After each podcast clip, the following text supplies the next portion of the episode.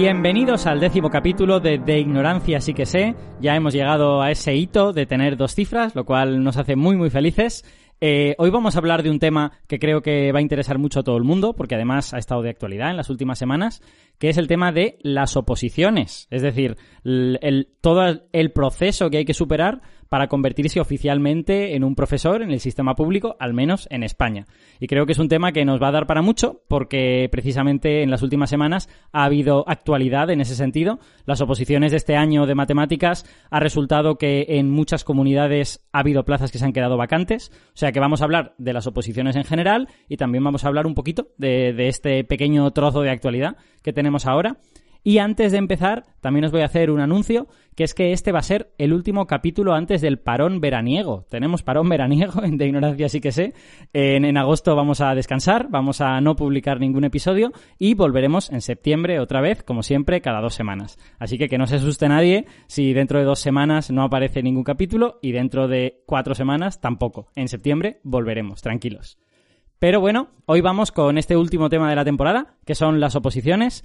Y para este tema vamos a tener un invitado, lo cual nos hace muy feliz, que es Pedro Daniel Pajares, es matemático, es profesor de matemáticas en secundaria y es creador del canal de YouTube A Todo Gauss. Pedro, muchísimas gracias por participar. Muchas gracias a vosotros por la invitación y también he sido opositor hasta hace bien poquito. Acabo de presentarme estas últimas oposiciones. Así que lo tengo reciente, como quien dice. ¿Sabes ya las notas o todavía te falta algo? Es curioso porque en el momento en el que estamos grabando este programa todavía no sé las cosas finales, pero cuando lo esté escuchando la persona que está escuchando esto ahora mismo, sí. Entonces, ahora mismo estoy aquí en un vacío. Estamos grabando en la tierra de nadie, perfecto, me, parece muy bien. El podcast es muy de tierras de nadie, creo yo. Bueno, y aparte de Pedro, pues tenemos como siempre a nuestros ignorantenautas de, de toda la vida, que son, como siempre, eh, Javier Vargas, físico, profesor de física en el IES Playa de San Juan de Alicante. Hola Javi, muy buenas. Hola, ¿qué tal? Encantado de estar aquí. Y contento de que tengamos ya el primer episodio de dos cifras, pero hay que puntualizar que eso depende de la base. Que es... oh.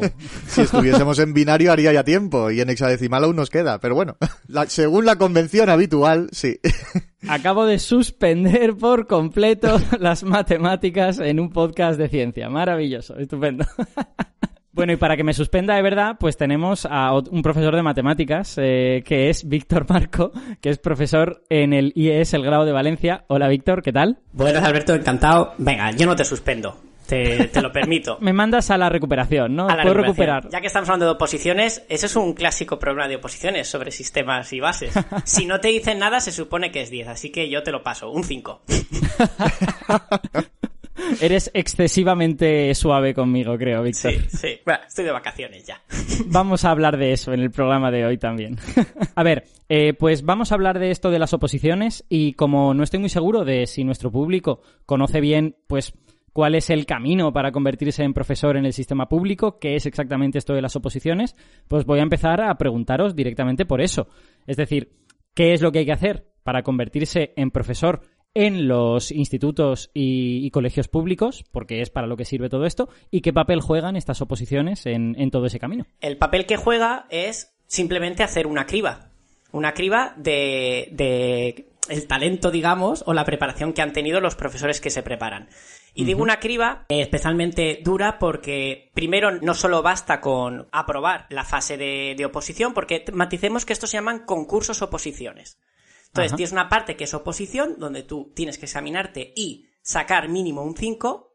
Y luego, si la gente que se ha presentado supera la cantidad de plazas que ofrece la Generalitat en cuestión, ya sea la Comunidad Valenciana, Madrid o quien sea, luego hay un concurso, donde entran en juego otros aspectos que luego comentaremos, para ver quiénes son los últimos seleccionados. Como los inmortales, solo puede quedar uno. Vale, o sea que estamos hablando de algo que es un examen, pero es un poco más complicado que un examen, digamos. Tiene, tiene como más partes y más, y más patas que un examen. Javi. Sí, quería puntualizar que, que además la parte de méritos no es solo importante para determinar quiénes son los que se llevan las plazas o no, porque también el orden influye. El, el, que ha quedado con mejor puntuación y ahí influyen los méritos es el primero que va a poder elegir destino luego a la hora de, de ver dónde tienes tu plaza definitiva.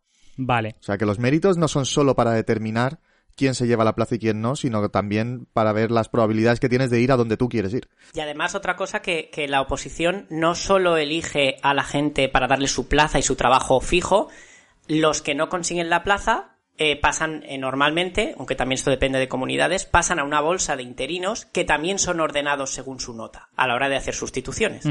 Por favor, ¿podríais especificar cuál es la diferencia entre un interino, un profesor que ya tiene plaza, todas estas cosas? Eh, Pedro, tú que, tú que estás precisamente en ello, venga. Pues sí, mira, básicamente un funcionario, por decirlo de alguna forma, es aquel profesor que ha aprobado las oposiciones, además, después de aprobar y después de pasar todo este concurso, ha obtenido una plaza, y entonces podríamos decir que ya tiene su destino definitivo.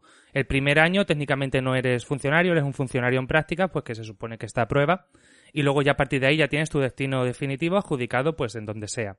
Ajá. Luego, un interino es aquella persona que ha aprobado la oposición pero se ha quedado sin plaza o bien que no ha aprobado la oposición pero ha sacado, una nota alta o una nota que dicha comunidad considera alta en alguna de las partes y ya le permite integrar una lista.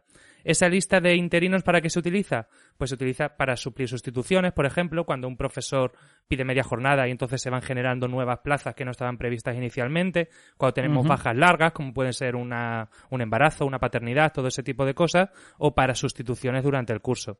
Y luego esa sería la lista ordinaria de interinos, por decirlo de alguna forma. Hay otras listas que van detrás y que se van creando en función de, de si se van agotando las listas anteriores. Vale, o sea que si lo estoy entendiendo bien, uno puede aprobar la oposición, o al menos una parte de ella, y no terminar teniendo plaza, porque ha aprobado demasiada gente y las plazas son limitadas, Sí. pero también puede suspenderla y terminar teniendo una plaza de interino, ¿no? Si es que hay suficientes plazas por cubrir. Sí, pero tu plaza de interino no es una plaza, por decirlo de así una forma. Tú estás sustituyendo a una persona durante su plaza. Entonces es durante un periodo de tiempo corto y al año siguiente puedes estar en ese mismo sitio o puedes estar en otro totalmente distinto o no estar, que también puede Vale. ocurrir. Sí, lo, lo que sí que se te garantiza, que creo que es lo que dice Alberto, es que en el momento que tú ya entras a trabajar una sola vez como interino, pasas a la bolsa de eh, servicios prestados. Entonces tú ya estás, digamos, dentro de esa bolsa de interinos para que te vayan llamando. Eso no te garantiza que te llamen al año siguiente, porque podría resultar que no se pone nadie enfermo y no te hace falta.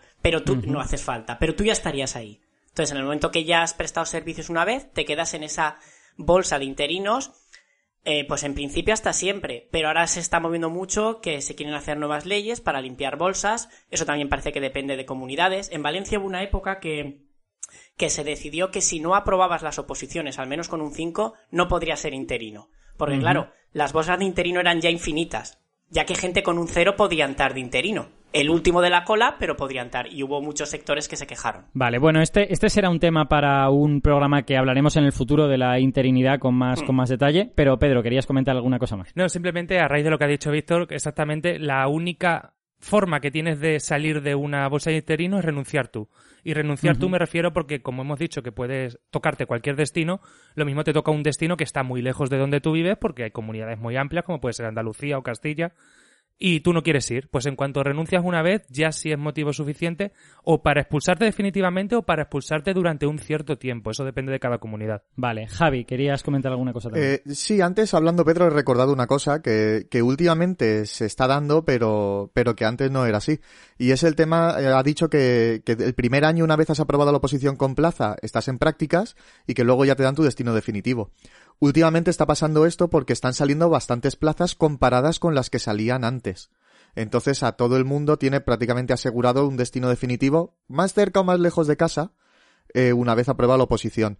Pero hasta hace unos años eh, había tan poquitas plazas eh, que, que aprobar, a lo mejor una vez aprobabas te quedabas en expectativa durante varios años hasta de conocer tu destino definitivo y a, efectos eras como un interino más, lo único que estabas el primero de la lista por haber aprobado. Entonces tenías vacante asegurada, pero no sabías todavía cuál iba a ser tu destino definitivo.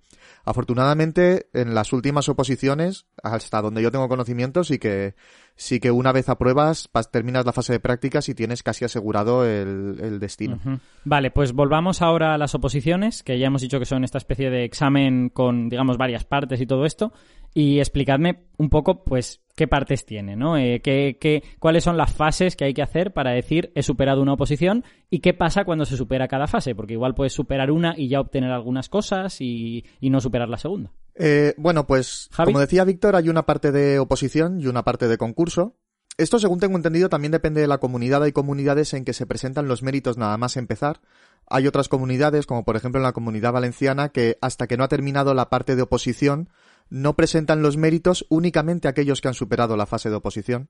Vale. Creo que esto es lo más común. Em, una cosa, especifica qué es eso de oposición y concurso, porque a mí me suena a palabras que tengo que buscar en el Sí, diccionario. básicamente la parte de oposición es la parte en la que te ponen a prueba.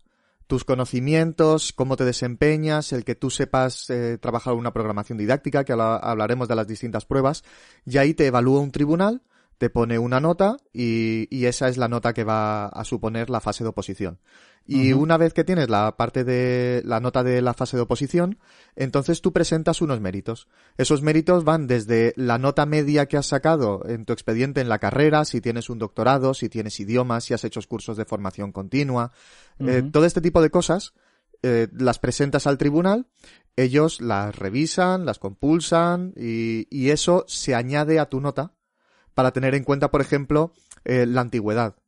Eh, Vale. o, o toda la formación previa que has tenido. Y esa es la parte de concurso, cuando tú presentas tus, tus méritos. O sea que digamos que la parte de concurso es un poco automática, es, es un trámite burocrático de vamos a ver qué Sí, cosas tiene y te sumamos no sé qué, ¿vale? Y la parte que la gente piensa como un examen en sus diversas partes es la oposición propiamente dicha. Efectivamente. Y luego dentro de la oposición eh, hay dos, dos partes también.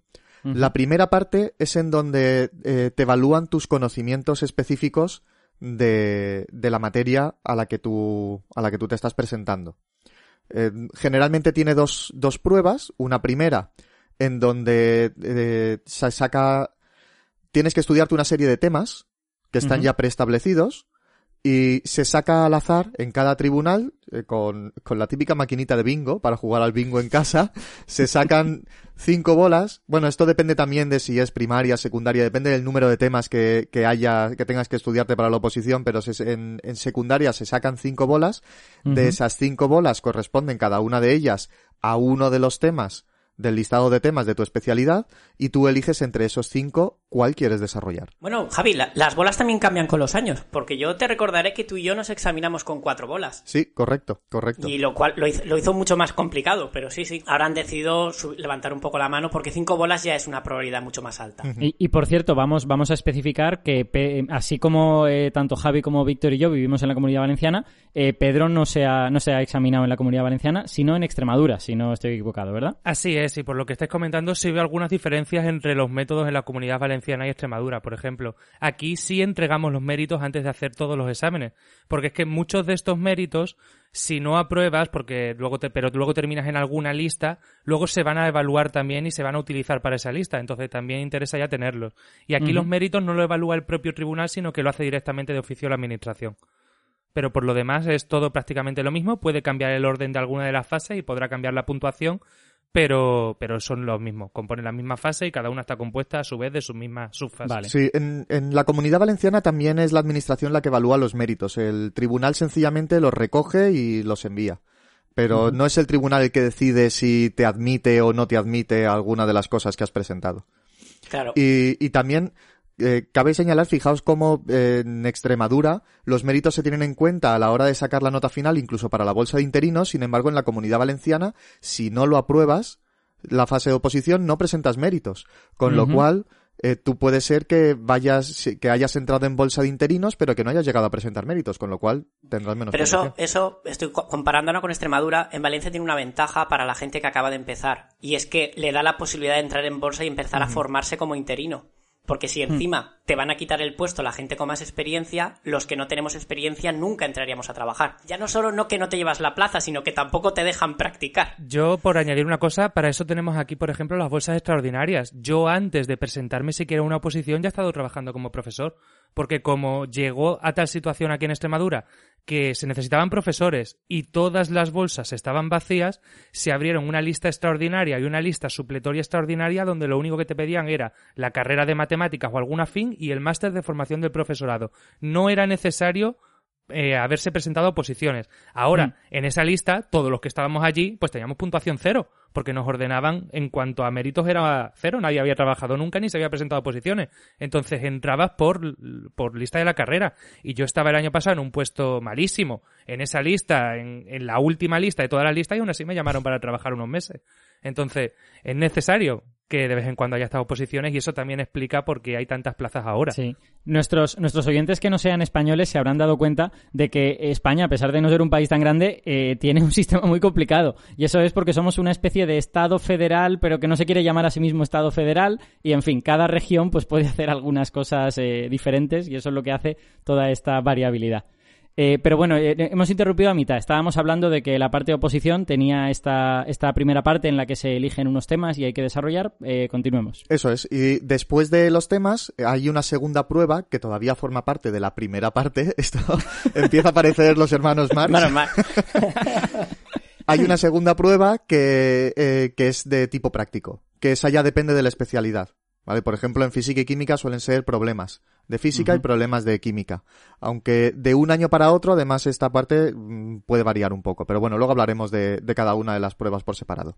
Vale, Eh, eh, espera, antes, antes de continuar, en matemáticas, eh, Pedro, por ejemplo, tú que lo acabas de hacer, ¿en qué consiste? También suelen ser problemas de alguna forma relacionados con esos 71 temas que tenemos de la primera parte, pero aplicados y sí cambian bastante de una forma a otra. A veces son problemas pues que pues serían equivalentes a nivel de primero o segundo de carrera y resuelve este problema y da sus soluciones. Hay algunos que tienen un carácter un poquito más didáctico, pero por lo general son problemas de un nivel bastante más elevado del que se ven en secundaria y en bachillerato y que tienes que resolver y razonar. No, claro, estamos en matemáticas, hay que demostrar lo que estás haciendo también.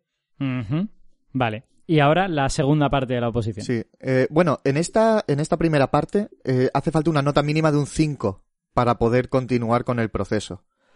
¿Vale? Que, se- que vendría de hacer la media entre estas dos partes que tiene la prueba. Y en cada una de esas dos partes, al menos en la comunidad valenciana, si no sacas un mínimo de un dos y medio, no te hacen media entre las dos partes. O sea que no te sirve sacar un 9 en el tema teórico y un 1 en los problemas, porque entonces no te harían media, no seguirías adelante con el proceso. ¿Qué es, qué es lo que suele pasar, ¿eh? Aquí es exactamente lo mismo. Es muy habitual. Por eso hay tanta cantidad de suspensos, ¿no? Porque la gente ni siquiera llega a ese dos y medio de problemas. Lo digo para que el oyente empiece a pensar lo que ha dicho Pedro Daniel, ¿no? De que el nivel es un poquito más que el que se hace en secundaria. Es un mucho, mucho más. Sí, un poquito quizás me he quedado muy escaso. Mucho, bastante. Tener en cuenta que un dos y medio supone hacer bien uno de los cuatro problemas. Y eso ya cuesta. Porque muchas veces pues tardas tiempo en pelearte con esos problemas. Son problemas que luego pues al día siguiente los haces muy facilito, pero claro, allí en el momento tienes que buscar cómo atacarlo también. Son problemas. ¿Hay, problemas. hay limitaciones de tiempo importantes? O sea, quiero... Sí. Sí, depende de la comunidad, pero por lo general suelen ser unas dos horas para cada Vale. parte. Sí, Sí, lo en cual- Valencia llevaban una tradición de poner una hora menos que problemas te ponían, así a grosso modo. Vale, vale. O sea, yo recuerdo cuatro problemas tres horas o cinco problemas cuatro horas, lo cual te deja menos, menos de una hora por problema y eso implica que tengas unas muy buenas estrategias de no de intentar resolverlos todos, sino ver cuáles se pueden resolver en ese momento. Espero que no pongan un único problema entonces, porque si no... Entréguenlo ya. Hemos llegado a la singularidad de la oposición. Bueno, eso también depende de especialidad, porque en, en física y química, por ejemplo, lo normal es que haya mínimo seis problemas en total, porque tengamos en cuenta que tienen que preguntarnos cosas de las dos especialidades, de física y de química. Entonces, bueno, y, y una vez que tenemos esa primera parte, la segunda parte es en donde es lo que se conoce como la, la defensa de la programación didáctica, en donde tenemos que presentar una programación didáctica de un curso completo, cómo desarrollaríamos el curso, objetivos, contenidos, criterios de evaluación, calificación, metodología y eh, exponer una de las unidades didácticas de esa programación que nosotros hemos preparado. En Vale. esa segunda parte, de nuevo, hay que sacar un mínimo de un 5 para que te hagan media con la primera parte y de la media de esas dos partes vendría la nota de la, de la parte de oposición. O sea, que digamos que las, las, dos, las dos partes, una es una prueba de conocimientos y la otra es un poco una prueba de que sabes cómo enseñar y conoces un poco la legislación relacionada con todo esto, entiendo, ¿no? Básicamente. Pedro, ¿querías comentar algo? Sí. Aquí otra pequeña diferencia que vemos entre comunidades en cada una de las partes, y es que hay algunas comunidades que entre la primera y la segunda prueba tienen una lectura, y que consiste en que tú vas y lees tu prueba, lees tu examen, abres el examen y se lo lees al tribunal. Eso en matemáticas se suele hacer poco, pero sí hay comunidades que lo siguen haciendo hoy en día.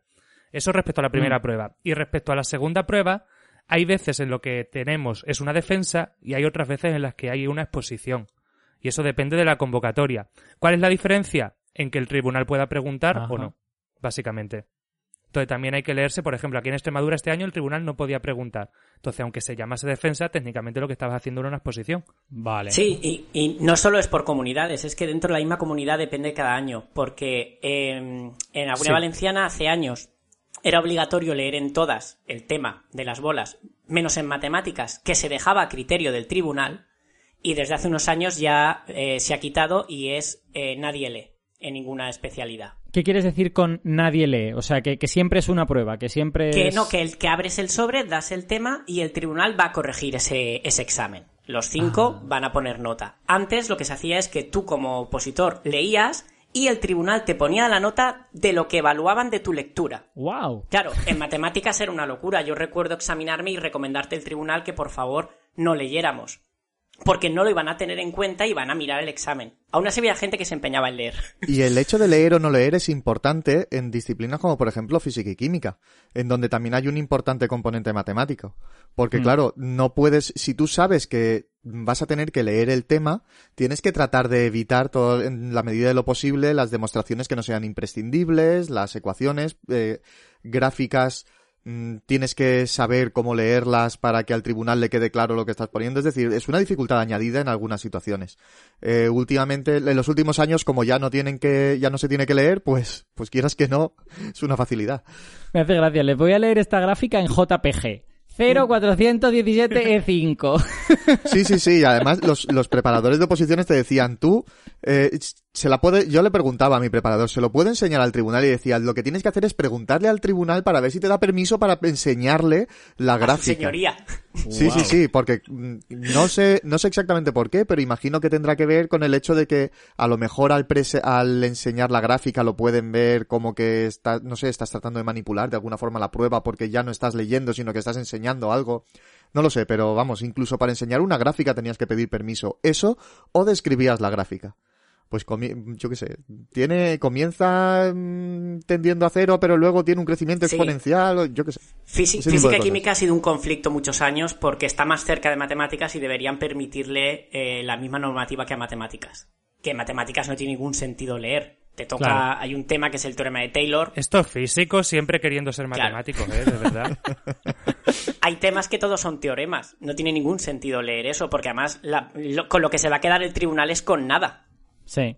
Pedro, no te equivoques. Nosotros queremos serlo todo. O sea, en el fondo, si nos dejaran, invadiríamos todo. Yo, como por hacer un resumen para el oyente que se estará quedando con esta idea, sí, en España las oposiciones son distintas en cada comunidad, pero dentro de cada comunidad son distintas en cada especialidad y dentro de cada especialidad dependen de lo que decida cada tribunal. Entonces, y varía de un año a otro. Eh, puede parecer una locura, pero tenemos que leer muy bien qué es lo que nos vamos a examinar pues para hacerlo lo mejor posible. Sí, sí, o sea, eh, quiero decir, hay que ser experto en el examen que se va a hacer y no solo en la materia o en las habilidades didácticas, ¿no? Claro, esto sin tener en cuenta que la propia ley educativa aquí en España tiene la costumbre de cambiar mucho. Sí. Entonces, lo mismo te la preparas y lo que te has preparado esta, si te tienes que presentar otra vez, ya ha cambiado y resulta que los contenidos ahora se llaman de otra forma o ya esto no lo era. De hecho, Vale. por si alguien tiene dudas en ese aspecto, porque a mí me pasó, cuando hay cambio de ley educativa, eh, y y el- en el año que toca el cambio, yo cuando hago la programación, ¿de qué curso la tengo que hacer? ¿De la nueva ley? ¿De la ley anterior? Entonces, eh, como la implantación suele ser gradual, se empieza implantando la ley en algunos cursos y luego al, año siguiente pasa a los cursos siguientes. Por ejemplo, la, mm, se, se implanta, por ejemplo, en primero de la ESO, tercero de la ESO y primero de bachillerato, y al curso siguiente esos alumnos que ya han empezado con la nueva ley la arrastran con ellos a los cursos pares. Pues tú la programación que tienes que preparar es para el curso que tú has decidido prepararla, la ley que hay vigente en ese año eh, para el curso que tú la, que tú la estás Claro. preparando. Se da por sentado, lo dice la convocatoria, que tu programación es del curso que se supone que has impartido.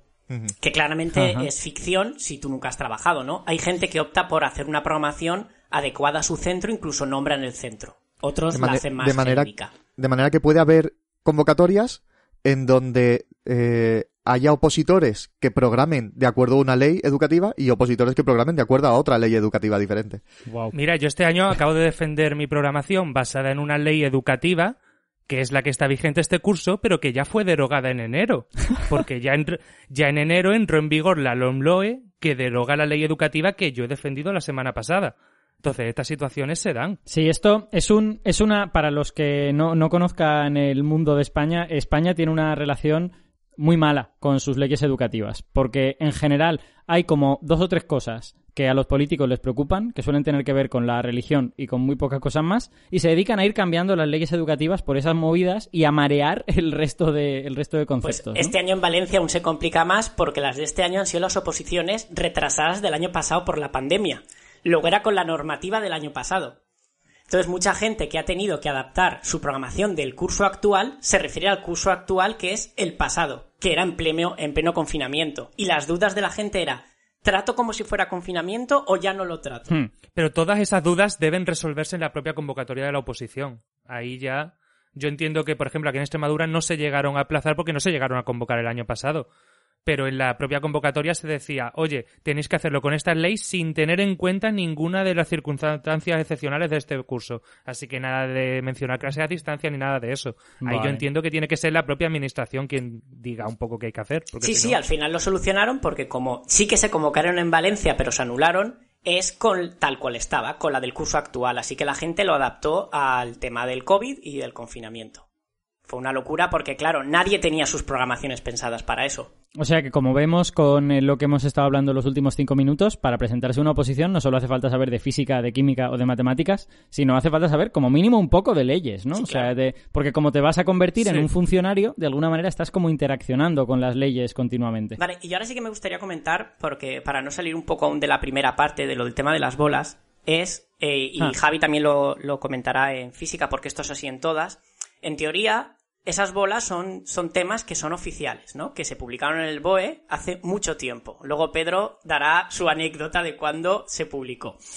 Y eh, el temario oficial son el título de 71 temas. Y cuando digo el título es que lo único que hay es un título y, con suerte, unos apartados del título. Entonces, tú tienes que prepararte un temario, porque no hemos hablado de cómo es la prueba. La prueba consiste en contar todo lo que sepas de ese título en dos horas.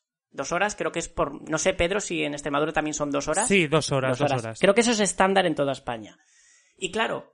¿qué cuentas? Yo os voy a leer aquí que tengo. Tengo el temario oficial. Oficial es lo publicado en Pedro di qué año. Pues mira, se publicó, para que el oyente se haga una idea, exactamente cinco días después de que yo naciese. Estamos hablando del 21 de septiembre de 1993. Esa es la fecha en la que salió publicado en el BOE. El temario es anterior, porque claro, tiene que hacerse antes de publicarse. Oh my god. O sea, estamos, est- estamos hablando de el listado de temas que, que entiendo que entiendo que el listado de temas está más o menos correlacionado con los currículums o, o- o emerge de ellos de alguna manera, ¿no? No exactamente. Bueno, pues ahora, ahora te voy a leer unos cuantos temas, Alberto, y me dices si está relacionado con los currículums. Madre Mira, mía, miedo. Un miedo. ejemplo. Voy a poneros dos ejemplos de temas que yo considero que el título te da bastante para trabajar. Por ejemplo, el tema 4. Números enteros, divisibilidad, números primos y congruencias. Tú ya tienes una serie de apartados, unos contenidos que tú ya podrías estructurar. Tú ya sabes que, bueno, puedes hablar de una introducción histórica, que eso lo harías en todos los temas, puedes acabar con una bibliografía, pero tienes que tener al menos cuatro bloques, que sean números enteros, divisibilidad, números primos y congruencias. Pero ahora voy a ir a mi favorito, el tema 15. Ecuaciones de No, espera, espera, antes, antes de ir al tema 15, una pregunta. O sea, que tú te encuentras con esa movida y tú tienes que decir todo lo que se te ocurra sobre esa movida y entiendo que no hay ninguna especie de libro gordo de petete No. que diga lo correcto que hay que decir es No, esto, y eso, sino que recuérdamelo Alberto, porque nos llevará a una injusticia máxima, que yo Vale. eh, observé cuando fui tribunal de oposiciones hace dos años. Bueno, el tema, el tema 4 tiene eso. Mira, otro, el tema 8. Sucesiones. Términos generales y formas recurrentes. Progresiones aritméticas y geométricas y aplicaciones. Básicamente te ha dicho todo lo que hay de sucesiones. Pero ahora vas a mi querido tema 15 que dice ecuaciones diofánticas. Punto. Oh my god. Le puedes demostrar el último teorema de Fermat si te da tiempo. Claro, claro, pero es que ahí estamos. Es que tienes que hablar de él. Y tendrás que hablar de Andrew Wiles. Y tendrás que hablar de Diofanto. Y tendrás que hablar de su libro. Y de Fermat. Y de qué cuántas cosas vas a hablar que no pone aquí. Y eso el que sabe Sí, de qué es. va. Y tienes un buen temario, que luego hablaremos de lo de los temarios. Entonces, eh, los 71 temas eh, corren así, de un sitio para otro, con temas muy... El tema 5 es números racionales. Fin. Hmm, Entiendo, pero eso, el, el problema, el problema que yo veo, y confirmadme o, o de- o desmentidme vosotros esto, es que eh, son temas, o sea, son nombres tan generales y tan amplios que debe de haber como un margen para el que corrija Enorme, enorme, ¿no? enorme. O sea, el que, el que corrige puede pensar, Sí. no me ha mencionado este avance que ocurrió en el siglo XVIII, esto está muy mal. Por ejemplo, en ecuaciones diofánticas, que menos que hables de las lineales, que son las únicas que están demostradas su, su- si tienen solución o no, pero luego tienes las no lineales, donde entra el teorema de Fermat. Y claro, hay infinitas no lineales. ¿De cuáles vas a hablar? Sabes que es a mínimo, pero tienes que hablar de alguna más. Es una locura. Y respecto a lo de que esté aplicado al currículum vigente, a ver, el tema 71 es la controversia sobre los fundamentos de la matemática, las limitaciones internas de los sistemas formales. ¿Te suena, Alberto, que te- que- de qué teorema van a hablar aquí? Sí, claro, claro, esos son los teoremas de Gödel Claro. y todas estas cosas de lógica del Que siglo todos XX. sabemos que se dan en tercero de la ESO. Entonces, claro, esto es del año noventa y tantos. Eh, esto habría que a lo mejor quizá adaptarlo. Porque ahora se está poniendo muy de moda que muchas comunidades están empezando a pedir como criterio un apartado en tu tema donde tú aplicas esto a secundaria y bachillerato. Haces una proyección de ese temario. Claro, eh, el de sucesiones puedes hacerlo. El de ecuaciones diofánticas, bueno, se puede jugar, se puede jugar con ello. Pero el 71 de Gödel, Hmm. ¿qué vas a hacer? Pues No tienes currículum para hablar de esto. Yo lo hago, ¿eh? Pero porque a mí me apetece el tema y lo hago de forma histórica. Sí, exacto. Yo creo que puedes hacer algo descriptivo, ¿no? No sé, bueno, que, quizá Pedro ha pensado algo sobre ello, pero yo tengo la sensación pues de que haría algo pues con bla bla bla, pero no con El ecuaciones. problema claro. que, que yo veo, y esto lo habrá sufrido Pe- Pedro en las OPOS o se lo habrá pensado, es ¿con qué, ¿con qué temario va a corregir el tribunal? Si es de sus, pro- de sus propios conocimientos, chungo, porque puede ser gente que lleve 20 años desde que opositó y no se acuerde. Puede ser como me pasó a mí, que me tocó ser tribunal eh, cuatro años después de aprobar y yo tenía mi temario fresco. Pero ahí vamos, yo tenía mi temario, que venía de una academia en concreto y de un preparador. Ya estoy, ya estoy eh, generando una injusticia, porque la gente que se haya preparado en la misma academia que yo va a tener, va a tener una mejor visión del tema para mí. Porque diré, mira, mira, claro, ha, ha demostrado los teoremas que yo considero que hay que demostrar. Pero ¿cuáles son los que yo considero? Claro, sí, sí, efectivamente. eh, Hay, hay una cierta arbitrariedad en esto de que, de que sea simplemente un título. Pedro, ¿se- ¿querías decir algo? Sí, además de que eh, con esto de que sea simplemente un título se forman cosas como, por ejemplo, tema número 6, números reales y topología de la recta real. Es un tema bien chulo y que te da para escribir mucho. Hmm. Yo ese tema no me lo he preparado, es decir, me lo estaba preparando, pero lo dejé porque me di cuenta que era inabarcable en dos horas. Yo, las veces que me he puesto a desarrollar ese tema, he tardado mínimo casi tres.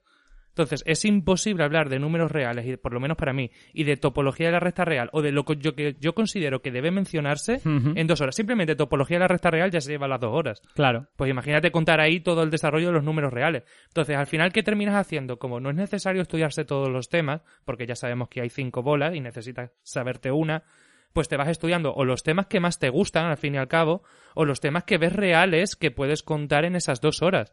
Y eso también genera otro tipo de situaciones. Y luego hay otro factor súper importante, que esto lo veo ahora yo que voy, a, que, estoy, que voy a empezar a ser preparador de oposiciones, es que además de elegir esos criterios que ha dicho Pedro, eliges los temas que te van a ayudar a resolver los problemas después. Porque, por ejemplo, Exacto. el tema 4 que va sobre congruencias.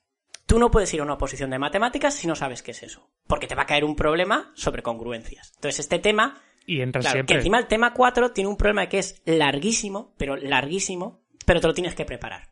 No es como el 6, que como dice Pedro, sí que, sí que puedes prescindir de él, porque las preguntas sobre topología de la, de la recta real suelen ser muy pocas. Este año ha salido uno en, matemat- en la Comunidad Valenciana, o sea que casualmente ha pasado.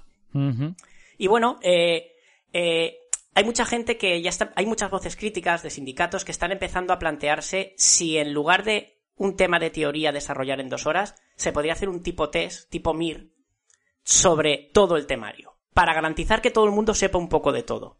No sé qué opina Pedro de esto que está apositando ahora. Pues yo voy a decir varias cosas. Ahora contesto a tu pregunta, pero antes también quería decir que dentro de lo que tenemos en matemáticas hay muchos temas, bueno, muchos, son cinco o seis, pero que son teoría pura.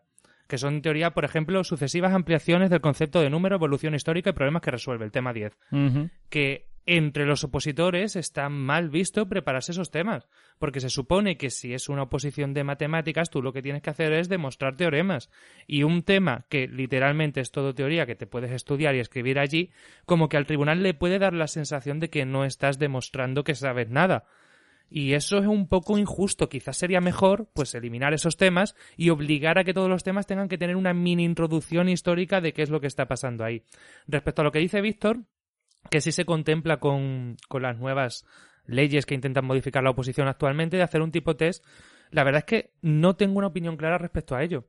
Porque es que tú no estudias igual un tema que un tipo test, evidentemente. Cuando Claro. estás estudiando un tipo test tienes que saber de todo.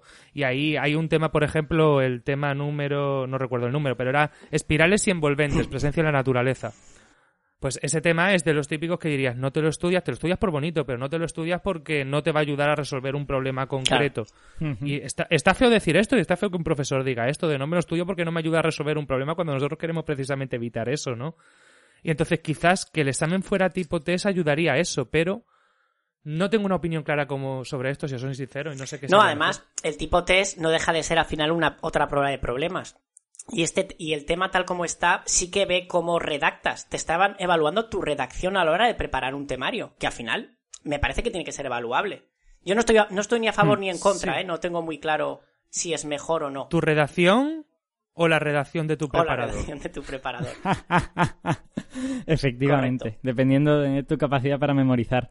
Eh, yo personalmente eh, no soy demasiado amigo de los exámenes tipo test. Tengo la sensación de que eh, al final, como la gente va muy desesperada cuando, cuando acude a estas cosas, termina haciendo como pruebas de años anteriores en cantidades enormes, como le sucede a la gente del MIR, y puedes terminar cayendo en prepararte preguntas concretas en lugar de conceptos un poco más desarrollados. O bueno, por lo menos creo que los exámenes tipo test tienen ese problema. Eh, los exámenes de desarrollo tienen otros problemas, ¿no? Eh, Javi, querías, querías decir algo. Eh, sí, no es sobre el tema de, de los exámenes tipo test, pero quería mm, comentar una, una cosa que ocurre con algunas disciplinas, como es el caso de la física y la química. En física y química, bueno, muchas de las cosas que han dicho Víctor y Pedro de matemáticas son extrapolables, como que hay temas muy concretos en donde los títulos prácticamente te están diciendo lo que hay, hay temas que están totalmente desvinculados de lo que enseñamos, eh, hay otros temas que, que no son nada concretos y que están totalmente abiertos a, a interpretación. Pero es que además, eh, se da el tema de que hay materias afines. Y en nuestro caso, por ejemplo, mm, un profesor de física y química, en caso de que haya, eh, no haya horas suficientes para, eh, para completarle su horario en física y química, esto normalmente no pasa con, con personas que tienen plaza definitiva, sino que suele pasarles a los interinos, puede ser que le completen su horario con horas de biología, que es su materia afín. Y puede ser que Ajá. tengas algunas de, algún, que dar algunas horas de, de clase de biología, en algunos cursos de biología, que lo habitual es que te dejen cursos bajos para que no sea tan complicado. Entonces, debido a eso, en los temarios de física y química, cuando llegamos a los últimos, después de pasar por mm, toda la parte de termodinámica, ondas, química, etcétera, cuando llegamos al tema, segundito, 60 y 68, por ejemplo, nos encontramos con las rocas y los minerales fundamentales del relieve español, propiedades e importancia económica, geomorfología, el modelado del relieve, los factores que lo condicionan, el suelo, componentes, destrucción y recuperación. Y a partir de ahí, hasta el tema 70 y... 74, 75, 75, el 75 es del trabajo experimental, que es bastante más amplio, pero hay eh, como siete u ocho temas que en realidad son de la especialidad de biología y geología. Y en biología y geología pasa lo mismo. Los últimos ocho o diez temas de biología y geología en realidad son de física y química, porque a ellos les puede pasar al contrario, que para completarles a ellos horas puedan acabar dando clase de física y química. Y quieres decir que esos temas de, de especialidades afines pueden salir también. Hay una bolita de, de cada uno de ellos. Puede ser que salga, o sea, puede ser que te salgan cinco temas de física, cinco temas de química, tres de física y dos de química, o puede ser que te salgan los cinco temas de geología. Exacto. Ya. Y obviamente, claro, como, como ha apuntado Es antes Pedro, probable. no nos preparamos los 75 temas porque eso es algo que es imposible. Uno ya hay Mm. tablitas en donde uno se estudia la probabilidad y habiéndome estudiado tantos temas, ¿qué probabilidad tengo de que al menos una de las cinco bolas me la haya estudiado? Entonces, claro, a la hora de descartar temas, los primeros que descartas, en el caso de física y química, son los de biología y geología. Pero podría pasarte. Claro, en el fondo, digamos que en la oposición te están pidiendo que sepas un montón de la materia que vas a dar, ¿no? Eh, y eso, pues a lo mejor lo podríamos considerar deseable, pero no sé si lo podemos considerar realista. Sobre todo eh, por una razón, al menos esta es la reflexión que yo hago, que es, yo pienso que de verdad un profesor debería saber eh, mucho de matemáticas o mucho de física y química, pero una cosa es saber mucho y otra cosa es ser capaz de aprobar un examen en el que compites a lo mejor con un montón de gente y tienes que quedar entre los 25% mejores. Y eso eh, hay una diferencia. O sea, quiero decir, yo, yo puedo saber cosas de termodinámica, pero ¿sería capaz de hacer un desarrollo de termodinámica súper bueno como para aprobar un examen? Pues no son la misma cosa exactamente. Claro, es Eh, que... Bueno, perdón, perdón. No, no, no, de Didi Víctor. Que el tema de lo de las bolas hace que con cinco bolas perfectamente solo te haga falta llevar la mitad del temario. Incluso menos, ¿eh? Con casi 30 estamos en un 90% o más de probabilidades de que te salga una de las bolas para defender. Entonces, lo que dice Alberto, sería deseable que un profesor de matemáticas supiera de todo. Yo creo que el tema 71 de Gödel, yo creo que un profesor debería saber un poco de qué va ese teorema. Pero ese Exacto. y el tema de inferencia estadística o, por ejemplo, un tema que a mí me encanta que es el de fractales. Pero claro, Ja. si todos estos temas te los vas a quitar, lo más probable es que una persona no tenga ni idea de estas cosas, aunque haya aprobado la oposición. Y luego, eh, hay gran parte de, de opositores que han aprobado con, con una cantidad de temas bastante inferior a la mitad. Porque la probabilidad lo permite. ¿No, os parece que esto genera una ficción, de alguna manera? O sea, tú eh, haces un sistema que sugiere que la persona que lo vaya, que vaya a aprobar ese examen sabe un montón. Pero en el fondo eso es verdaderamente imposible y las personas que terminan superando ese examen, incluso con notas muy altas, no saben todas esas cosas. Entonces, no estoy muy seguro de si la ley se está mintiendo un poco a sí misma, ¿no? Y luego, Es- consecuencia de esto, esa persona que le has dado la plaza con, pongamos, un 50% de conocimientos de matemáticas, a los dos años ya puede ser tribunal. Y va a corregir a otra persona que sabe el 50% de cosas. Claro. Y claro, se, ve- se encuentra en la tesitura de que de repente los temas que han salido ese año son fractales, Gödel, eh, el número real, que luego hablaremos porque ese es muy interesante que estoy con Pedro, es, eh, es un tema difícil de tratar porque además tiene varias formas de enfocarlo. Y hay como no lo enfoques de la misma forma que lo va a entender el tribunal. Por cierto, antes has dicho, Víctor, que había una cosa muy injusta en la arbitrariedad esta de elegir cómo, cómo corregir. Dilo, porque si no se nos va a No, olvidar. no, si lo hemos comentado ya, ¿no? El hecho de que el tribunal eh, va a corregir con sus propios temarios de cuando él estudió. Ah, vale, vale, ok. Os pongo un ejemplo para, para visualizarlo. Eh, yo tengo el, yo el tema 6 sí que me lo preparé, de números reales. Y yo, de mi preparador, él decidió que en vez de hacerlo como sucesiones de números eh, racionales, lo hacía por cortadoras, cortaduras de Dedekind. Para estudiar la topología. Vale. Eh, yo lo hice así.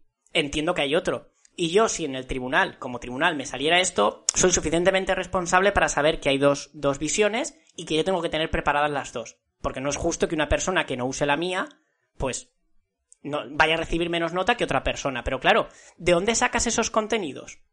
Yo no tengo el temario preparado como sucesiones de racionales.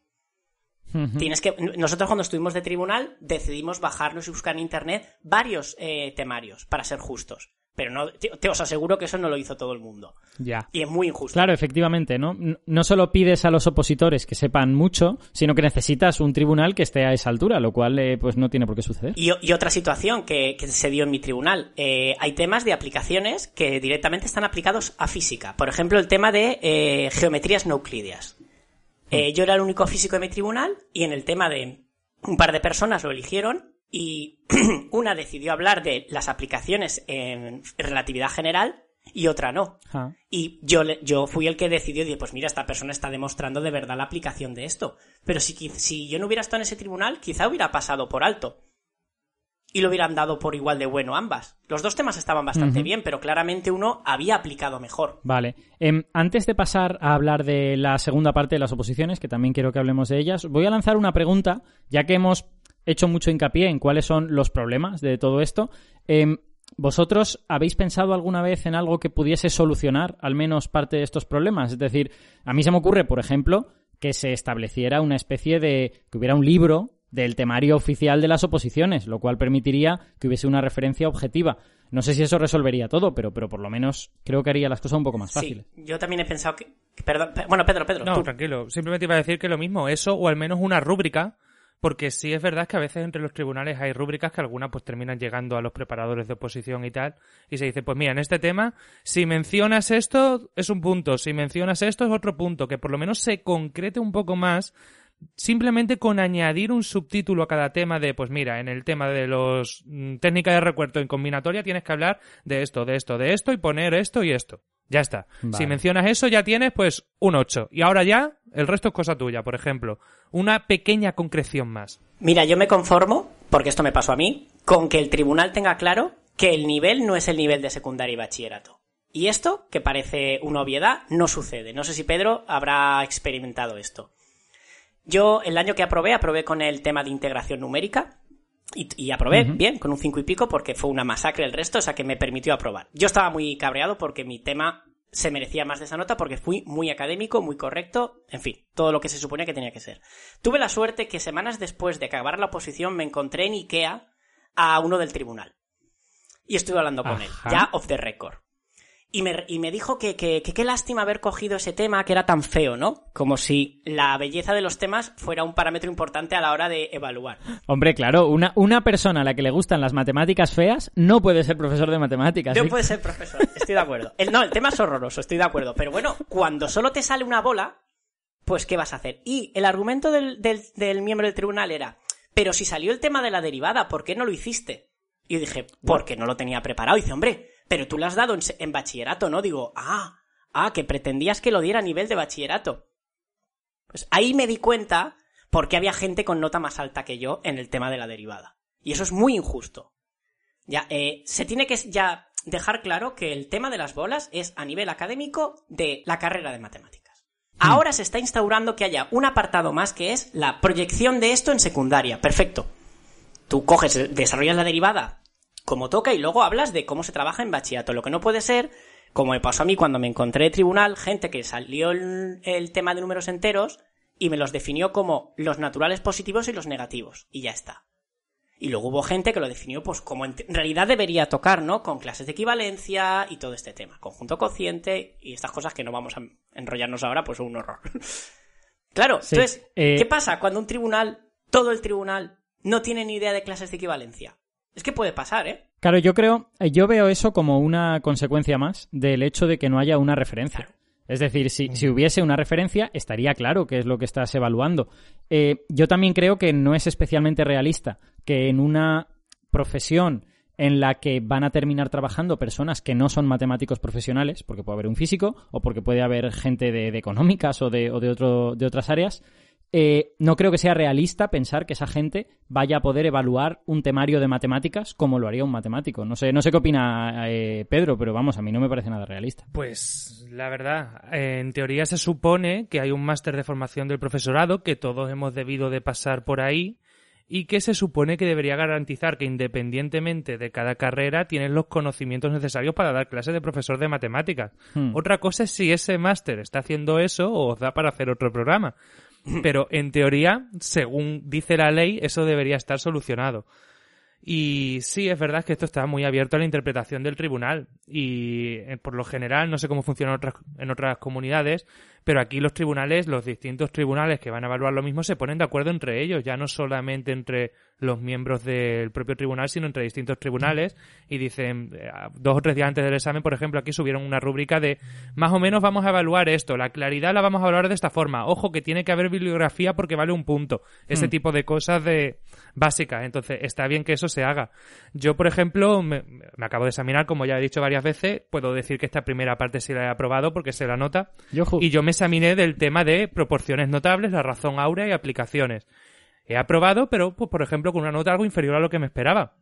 Pero no sé, pues porque lo mismo me he equivocado yo en algo, que puede ser, o se me ha olvidado poner algo, o lo mismo las aplicaciones que yo he dado, que las que yo he dado, por ejemplo, han decidido ser a otras ramas, las he dado en el mundo del arte, en el mundo de la naturaleza, pues otros tipos de aplicaciones de la razón áurea, que para eso está.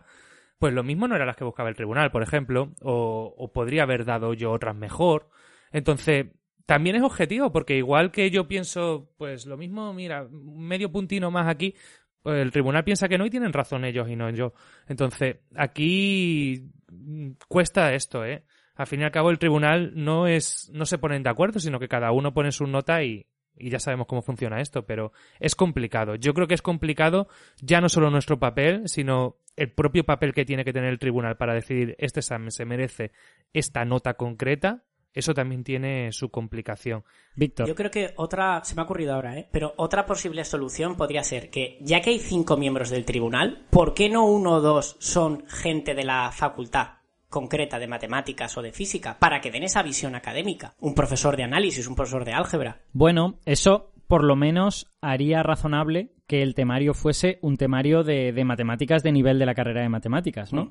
Porque eh, a, pesar, a pesar del máster, obviamente un máster no puede sustituir a la carrera de matemáticas, si no nadie haría la carrera no. de matemáticas y se iría al máster mágico que te da todo el conocimiento. Bueno, y además que el máster su objetivo no es darte matemáticas. Claro. También dependerá Exacto. de comunidades. Yo por lo que veo aquí, que he tenido alumnos que han venido a hacer las prácticas a mi centro, no han dado matemáticas. Tampoco han dado, Tampoco han dado de las matemáticas, ¿vale? No está muy claro lo que han dado. Pero no es el objetivo. Sí, la- Pedro pone cara rara, se supone que sí, ¿vale? Sí. Pero bueno, cada máster y cada universidad lo hace de una forma. Pero por regla general no dan eh, matemáticas a un nivel elevado. De decir, mira, vamos a hablar de congruencias, por ejemplo. No. En el máster aquí en Extremadura, por ejemplo, sí se hace. De hecho, hay, no recuerdo si eran dos o cuatro asignaturas de fundamentos matemáticos enfocados, uno para el álgebra, otro para análisis, otro para la estadística y otro para la probabilidad, que hay que superar para tener el máster. Y son de nivel de segundo de carrera, por decirlo de alguna forma. Evidentemente no sales como sabiendo como la clase de matemática, pero no vas a decir que los enteros son pues los números naturales cambiando el signo. Javi, me habías, me habías pedido hace un rato la palabra. Eh, sí, eh, por un lado, sobre el máster, mm, aquí por lo menos en el de física y química sí que tenemos una parte en donde se habla de fundamentos de física, fundamentos de química, y luego hay otra parte que está dedicada a la didáctica. O sea que, en teoría, se debería de tocar un poquito de todo. Lo que pasa es que, obviamente, no al nivel que, que se da en la Eso carrera, es. porque, claro, estás más limitado.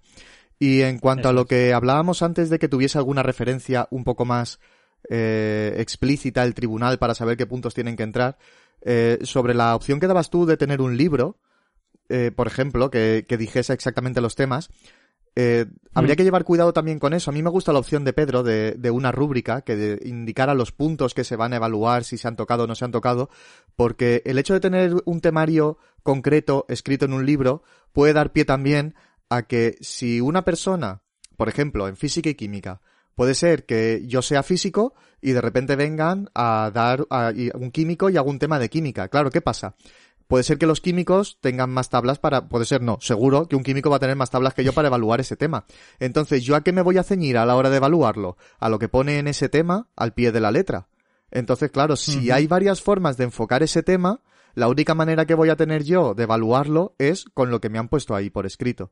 Entonces, de alguna forma está limitando también la forma en la que yo evaluaría ciertos temas. Mientras que siendo una rúbrica o poniendo una serie de puntos, das un poco más de libertad a la hora de, pues mira, esto lo ha enfocado de una manera, esto lo ha enfocado de otra, pero los dos están tratando este tema y están llegando a las mismas conclusiones. Claro, pues que así valoras la creatividad del opositor, porque a lo mejor te encuentras a alguien que hace una maravilla de tema y dices, ostras, increíble. Aunque se haya salido de tu canon, pero te ha demostrado que controla y que va a ser un buen docente. O sea que sí, ahí estoy con Javi. No puedes cerrarlo todo. Me, me desdigo de mi, de mi propuesta inicial, que es lo primero que se me ocurrió, porque además también tendría el problema de que eso fosilizaría el temario de alguna manera, ¿no? O sea, quiero decir, nadie podría añadir nada que no se le ha ocurrido a la persona que ha escrito ese libro gordo, Claro. ¿no? Y, y es, o bueno, o si lo añadiera, quedaría al criterio del tribunal si valorarlo positivamente o incluso negativamente, por haber mencionado algo que no sé lo que es. O sea que, sí, sí, efectivamente, un libro con todo explícito podría ser, al final, un problema más que una solución. La- las rúbricas que propone Pedro me parece, me parece más razonables. Pero si existe una rúbrica, tiene que ser muy conocida por todo el mundo, porque lo mismo yo en el tema de geometría del triángulo considero fundamental que se mencione el circuncentro. Hombre. Pero llega un opositor y hace un tema estupendo en el que está hablando de toda la geometría del triángulo, distintos tipos, en varias dimensiones y no lo menciona. Entonces, tiene que ser una rúbrica amplia. Yo tengo aquí algunos ejemplos de rúbricas que han usado eh, tribunales para corregir oposiciones. Esta, por ejemplo, es del, del tema 69, resolución de problemas en matemáticas, en las que se dice, se menciona estrategia de resolución, dos puntos, razonamiento regresivo, generalización, particularización, eliminación de términos técnicos, descomposición del problema, representación gráfica, problemas relacionados, notación a reducción al absurdo y demostración indirecta. Menciona al menos tres. Hmm. Eso, por ejemplo, sí está bien, porque no te penaliza en exceso por poner algo que no deba, por no poner algo que sea importante, pero sí te guía de, oye, mira, por lo menos tal. Ahora, ¿cuál es el problema? Que esta rúbrica no era pública. Esta rúbrica, pues solamente accedía ya al tribunal y nosotros la conocemos hoy en día, pues porque, pues, en cuanto algo es público, pasa de unas academias a otras, de unos preparadores a otros, ¿verdad? Pero esto, pues, el año que viene, si vuelve a salir este tema, cuando vuelva a salir, pues ya no estará no puede ser en vigor. Pero algo así, una rúbrica que no sea muy cerrada, que nos permita evaluar, pero que nos permita también tener en cuenta esa originalidad que, por cierto, también se pide que tiene que tener cada uno de los temas de la oposición. Claro. A ver, yo creo que... Y, además es, es lógico que se pida, porque todos estamos todo el día diciendo que queremos que los chavales sean creativos, que no queremos que simplemente aprendan cosas y las escupan, hombre, pues habrá que pedirle a los profesores que también hagan eso. Yo creo que unos, unos lugares comunes sensatos, como que siempre hay una demostración mínima, porque a veces te encuentras con exámenes que no hay nada demostrado y dices, bueno, estás en el tema de matemáticas. Que todo, tema, todo tema tiene al menos una demostración importante, seguro. Bueno, eso, eso, eso nos lleva a otra posible corrección y mejora de todo esto, que sería eliminar los temas en los que no sea razonable hacer una demostración. Quiero decir, el tema de Gödel, ¿le vas a demostrar el primer teorema de indecidibilidad? Pues hombre, a lo mejor no tiene, no tiene mucho sentido pedirle eso a un opositor. Pues que no lo hubiera elegido, ah, que no lo hubiera elegido, que hay otras bolas. Claro, pues ese, como ese argumento es terrible, pues a lo mejor sería mejor eh, quizá integrar eso en otro tema, de forma que pudiese haber una demostración de otra cosa y, y esto pudiera ser más descriptivo, no sé, o sea, es que hay otras opciones. Sí. Pero eso que ha dicho Víctor como broma realmente es la realidad. No lo eligen porque hay otras bolas. Sí. Y si ese tema sale en alguna oposición, de los 65 o 70 personas que haya por tribunal, o cero o uno. Ya. Yo, por ejemplo, me preparé el tema de fractales porque me gustaba mucho. No salió. Hmm. Pero si hubiera salido, no creo que mucha gente hubiera hecho el tema de fractales. No, pero, pero fractales es muy asequible. Es un tema interesante. Y a veces salen problemas, ¿eh? El, problema es que fractales es muy divulgativo. Hmm. Entonces es fácil hablar mucho de fractales sin entrar en el barro de vamos a hacer cuentas y vamos a calcular la dimensión de este ah, fractal. Porque no tienes el tema. Claro, ese es el tema que tengo yo. Yo lo tengo con los cálculos y las demostraciones y los tipos de fractales y todo. Es que claro, ya, ya, ya tenemos un conflicto. Si tú y yo fuéramos tribunal, a la hora de corregir ese tema. Hmm. Ya está.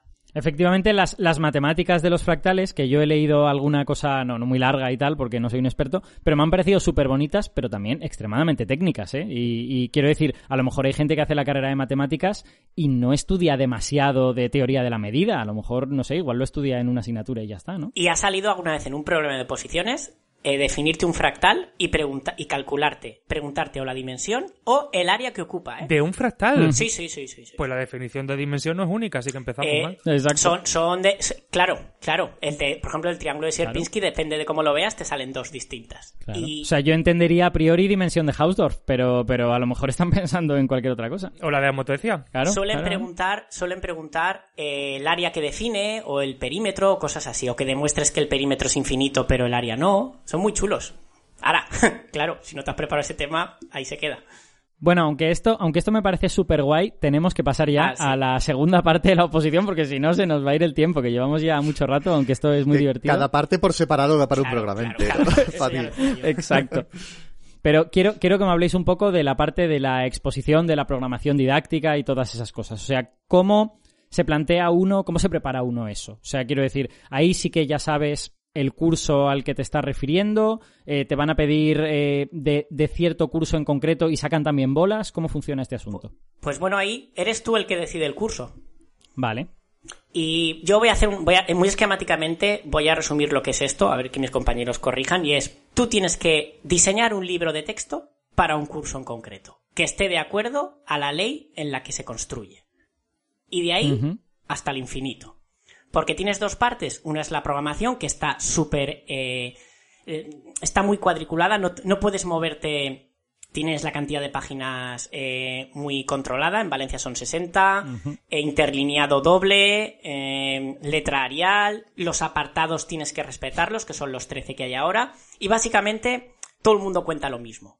Lo que pasa es que luego hay unos apartados como la metodología y la evaluación que para mí son los que mayor peso tienen porque es donde se va a ver si esa persona, cómo va a trabajar el, curso que ha elegido. Y esa es la que está encorsetada. Esa es la que todo el mundo te cuenta prácticamente igual. Pero luego está la otra media hora para defender las unidades didácticas que has generado para esa programación, es decir, los temas del curso. Y no, y no has de defender todos los temas. No. Entiendo que haces una selección o eliges uno o algo así. Te sacan tres bolas y eliges Vale. uno. Y ahí es donde puedes hacer y entregar el material que quieras. Puedes tener un libro de 500 páginas y entregarlo y decir que tu programación, tus unidades son así. Vale.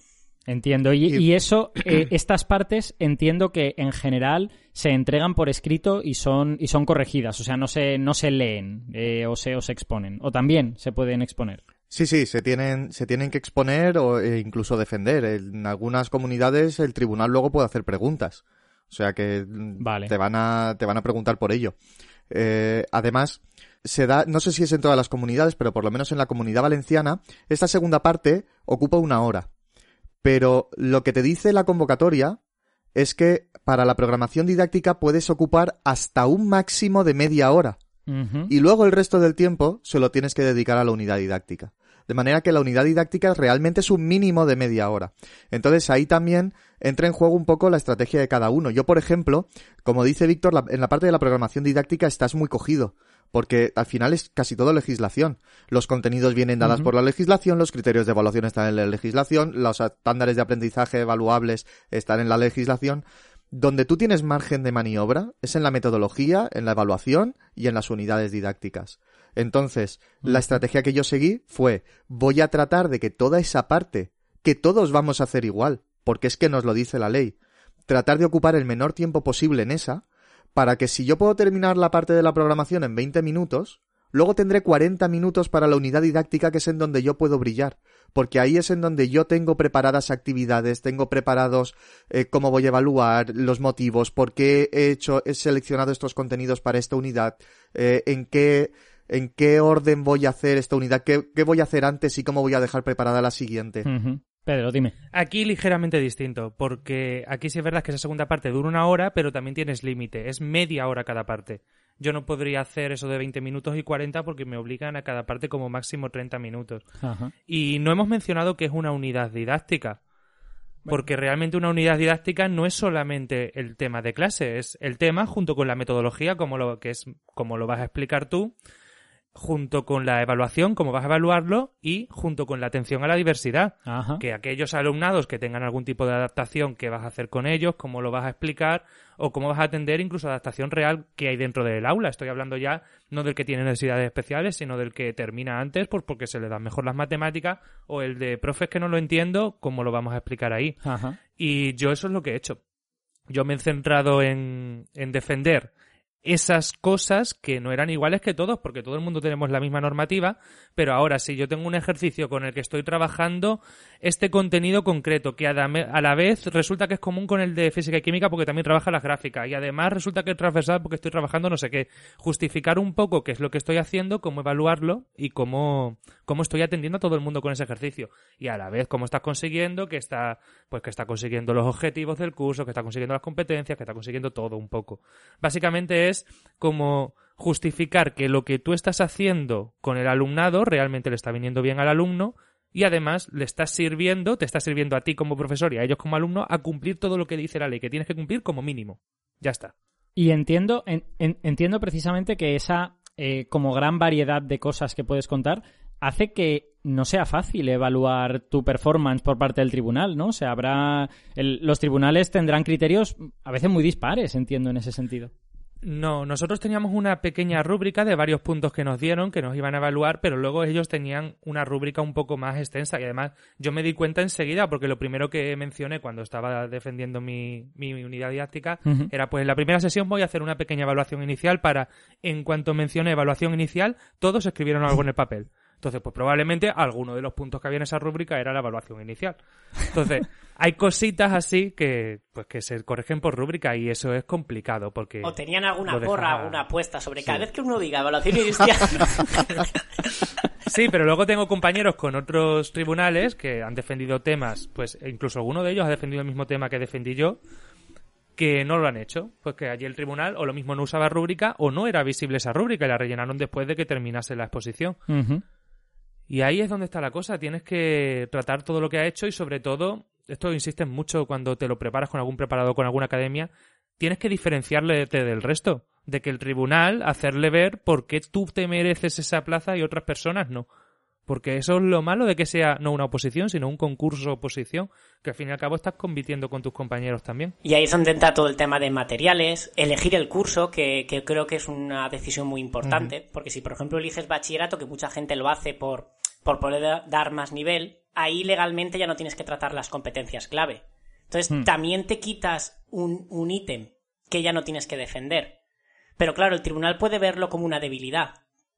De hecho, yo lo haría. Claro, te eliges un curso de mayores para no hablar, como dice Pedro, de cómo vas a atender las dificultades y tal, porque como en teoría están ya ahí eh, optativamente en bachillerato, la ley no te dice que tengas que tratar las diferencias. Entonces, se suele coger más la ESO para que tú le muestres al tribunal tu interés por los que están obligados ahí a estar. No debería, Exacto. ¿eh? Porque legalmente tú puedes elegir la ESO o bachillerato. Pero bueno, Víctor, tengo, tengo una pregunta. Tú que has sido tribunal, eh, ¿os, os dan directrices en ese sentido? ¿Os dicen, fijaos que tenéis que elegir al, que sea mejor profesor, tenéis que tratar de seleccionar al que lo vaya a hacer mejor que no sé qué? o- No, y, y- y no, y con esto no te digo que yo firme un contrato de, confin- de confidencialidad para decir, nunca diré que no, no dieron ningún... Había la, la, la rúbrica que dice Pedro, general, que te dan para todos, es la que teníamos nosotros. Lo que pasa es que nosotros la adaptamos a nuestros criterios. No sé cómo habrá O sido. sea, como este año. tribunal, como, como tribunal quedasteis y dijisteis esto nos parece Claro. importante, añadiría esto Y otro, no sé tampoco qué. te dicen qué peso tiene que tener cada parte. Porque además, a mí me parece injusto que eh, mencionar la ley en la programación didáctica tenga el mismo peso que explicar tu metodología. Porque la ley todos sabe, No claro, debería. la ley todos sabemos lo que la, la que es y ya está. Y al final yo quiero saber, yo mira, en mi caso había tantas plazas y suspendió tanta gente la primera parte que solo con un 5 en la programación ya iban a llevarse una plaza. Así que eh, al final yo me ceñí en esta persona la quiero de compañera de departamento, va a hacerlo bien. Porque claro, es que ¿de qué servía perfilar tanto los criterios si con un 5 se iba a llevar la plaza? Porque no había, la fase de, de concurso no tenía ningún sentido.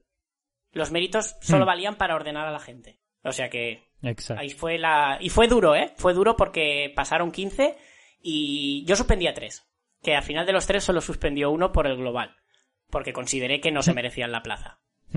Pero bueno. Aquí en Extremadura, por ejemplo, este año estamos en otra situación porque sí ha habido más aprobados que plazas. Entonces, esta segunda fase sí es determinante, sí ha sido determinante.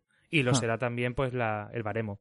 Bueno, ahora que ya hemos hablado un poco de las diferentes partes y todo esto, quería que, ahora que ya nuestros oyentes son expertos en lo que es una oposición, decidme en qué momento se produce el corte en el que te dicen vas a entrar como interino, no vas a entrar como interino, eh, em, vas a tener plaza, no vas a tener plaza, es decir, en qué, en, en qué momento se integran todas estas notas y uno llega a ciertos hitos. Bueno, pues eh, cuando ya se han valorado la parte final de la programación, Sale esa nota, se suma o se hace media en función de la comunidad con los problemas y la teoría, y todos los que han pasado de un 5 son los que pasan a la fase de méritos. Vale. Entonces, en ese momento, eh, para empezar, si, si tú ya has suspendido esa parte, ya podrías entrar. Claro, también depende de la comunidad, ¿eh? Que hay comunidades que a lo mejor no aceptarían con un suspenso entrar en bolsa, pero supongamos que sí. Tú, ya, eh, independientemente, ya entrarías en, en esa bolsa. Luego, los que han aprobado pasan a sumarse méritos y se hace otra lista. Vale. Y esa lista con méritos sumados, si estás en un puesto que está dentro de la cantidad de plazas, pues te llevas plaza. Vale. En el caso que no, vuelves a la lista esa de interinos, pero sin, la, sin los méritos. Porque además los méritos te podrían bajar nota, claro, porque es una media si encima tienes pocos. Vale. Entonces ya se hace la lista de interinos con solo por orden, estoy hablando de la comunidad valenciana, la nota de los contenidos de matemáticas y de la programación. Vale. Lo- eh, mi pregunta en realidad iba... No sé si me he explicado bien, ¿eh? No, no, yo, yo te he entendido, pero mi pregunta lo que iba orientado es, si tú solo apruebas la primera parte de la oposición, es decir, la parte de contenidos y problemas, eh, eso no te da acceso a nada. Tienes que hacer la programación didáctica. Sí, sí, depende, depende, Depende. de- no, depende de las convocatorias. Ha habido años que, que aunque sacaras un cero, es que es que está un complicado, Alberto, porque depende de convocatoria, de año, de, de comunidad. Hay, ha habido años que aunque suspendieras una parte con un cero, entrabas en bolsa. Por eso la gente venía, se presentaba al examen, lo dejaba en blanco y se iba. Vale, vale. O sea que eso ha pasado. Creo que ahora no se Hmm. puede, pero eso ha pasado. Vale, de acuerdo. Pues entonces ya tengo, ya tengo esta cosa clara.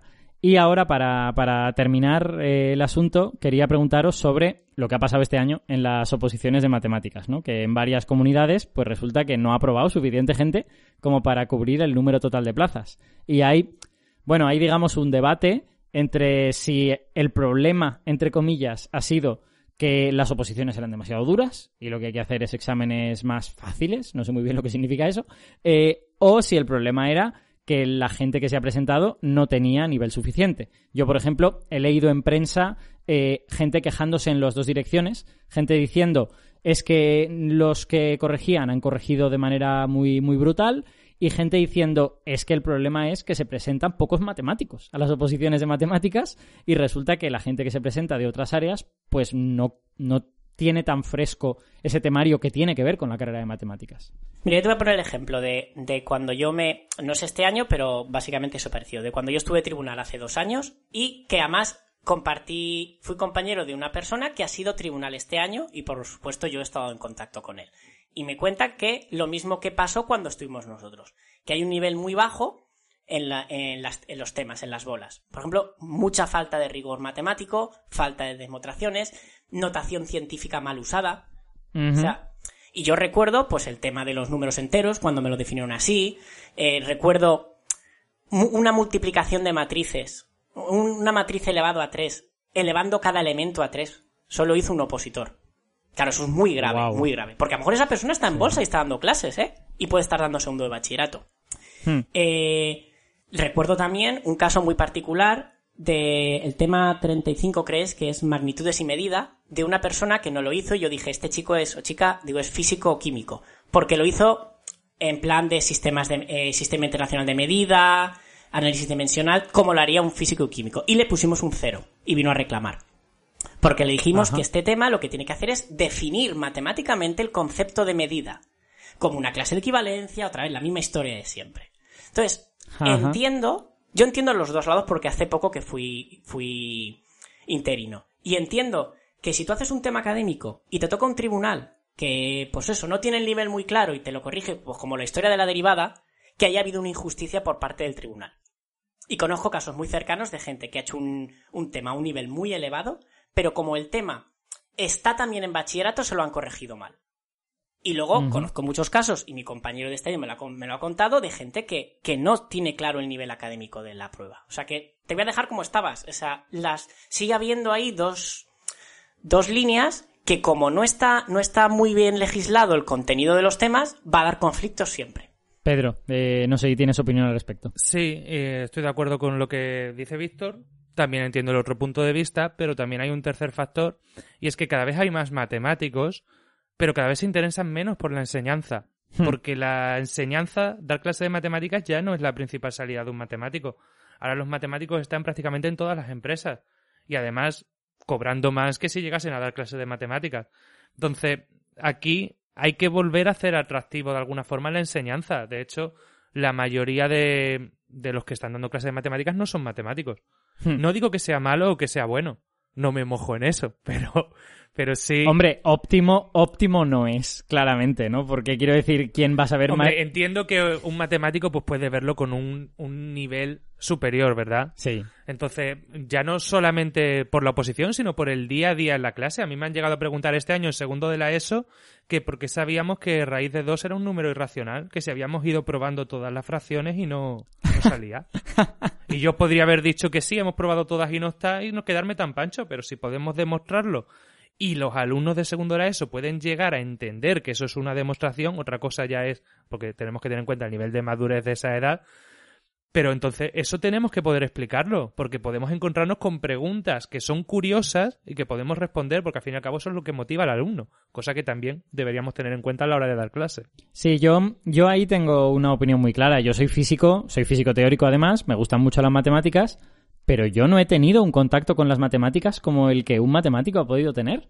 Y claramente voy a explicar unas matemáticas muy distintas a las que un matemático explicaría. Y creo que lo óptimo es que lo explique una persona que ha dedicado pues cuatro años a, convivir con esos conceptos y a integrarlos en su cabeza. Y no alguien que, aunque, aunque yo me guste mucho las matemáticas y tenga como mucho interés amateur por ellas, pues lo voy a haber hecho de una forma desorganizada. O el caso contrario que contaba Javier hace un momento, de a un físico químico le puede tocar dar clase de biología un año. Y yo entiendo que si toca dar clase de biología en primero de la ESO o tercero de la ESO, que me parece que es donde está, puede llegar a darlo siguiendo una serie de indicaciones, pero no lo hará tan bien como un biólogo o como un geólogo, que son los que están acostumbrados a dar esa clase y los que saben responder las dudas del alumno que ya no vienen en ningún manual, que son las dudas reales que tenemos. Esto nos lleva también a, a, perdonar, a cómo hay que enfocar las matemáticas en secundaria, porque claro, no tiene nada que ver secundaria y bachillerato con la carrera de matemáticas. De hecho, ni siquiera el temario de las oposiciones es algo que se vea de verdad en la carrera de matemáticas. Porque yo hablo con matemáticos que opositan y dicen, pero si es que aquí hay temas que nosotros tampoco hemos visto nunca. Toda la geometría clásica, que es geometría clásica griega, de básicamente de regla y compás, ¿eh? Eso no lo han visto. Claro, porque yo en la carrera no he visto grafos, por ejemplo, pues y en cambio hay un tema de las oposiciones de combinatoria, que eso sí, y teoría de grafos, que eso no. A ver, hay que eh, el oyente tiene que tener en mente que física, matemáticas, química son mundos gigantescos y que el, esta especie de temario trata de abarcar todo ese mundo, pero las carreras no pueden. No podían las licenciaturas de cinco años, que son las que hicimos Víctor, Javi y yo, y no pueden los grados tampoco, porque los grados son más, son más breves. Esto es así. Yo tengo, yo tengo un comentario que me ha llegado de un amigo que tengo que acaba de opositar en Castilla y León, y él tiene una percepción que es personal y que someto a vuestro, a vuestro juicio, que es que él piensa que muchos de los problemas, de la parte de problemas de la primera parte de la oposición, eh, eran problemas cuyas matemáticas no eran difíciles, eran matemáticas de bachillerato, pero que había que coger lo que te daba el enunciado del problema y modificarlo un poquito para hacer evidente de qué forma había que usar esas matemáticas. Como, como que eran un poquito problemas de idea feliz. Sí, sí, sí, sí. Y que ese tipo de problemas hay personas a las que se nos das bien o que nos gustan y hay personas que no, que están, digamos, eh, acostumbradas a aplicar las matemáticas de una forma más mecánica. Y que toda esa gente que era un poquito más mecánica naufragó en la gran mayoría de los Totalmente de acuerdo. Total, por ejemplo, el apartado de el bloque de números, de teoría de números, eh, hay cosas más mecánicas, pero de repente, como no tengas una idea feliz o no conozcas el teorema de Fermat de los primos en concreto, hmm. no hay nada que hacer. Salvo que, que vayas trabajando y demuestres el teorema. y digas, oh, mira, ha salido.